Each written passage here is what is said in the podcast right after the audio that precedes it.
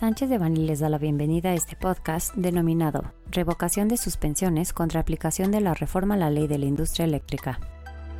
Les recordamos que este material es únicamente informativo, por lo que no puede ser considerado como una asesoría legal. Para más información, favor de contactar a nuestros abogados de manera directa.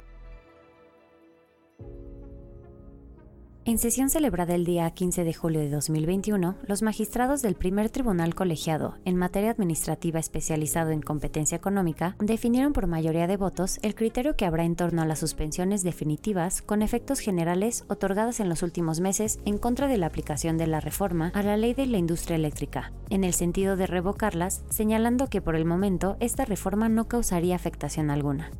Esto ocurrió luego de que a lo largo del mes de julio de 2021, el segundo tribunal colegiado de la misma especialización había adoptado de manera unánime el mismo criterio al revocar este tipo de suspensiones. Lo anterior no quiere decir que la reforma podrá ser aplicada en este momento, pues para que ello ocurra primero deberán revocarse las más de 100 suspensiones con efectos generales que fueron concedidas. Además, por el momento es incierto si esos juicios de amparo se resolverán de fondo o si podrán llegar a ser sobreseídos, es decir, que concluyan sin que se analicen los argumentos de las partes, por considerar que la reforma a la ley de la industria eléctrica no causaría afectaciones en este momento.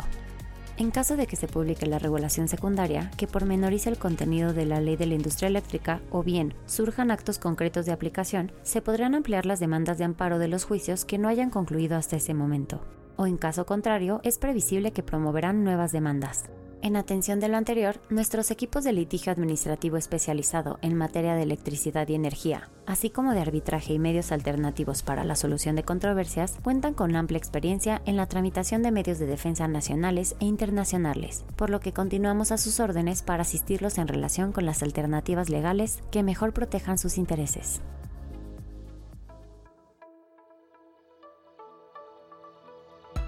Este contenido fue preparado por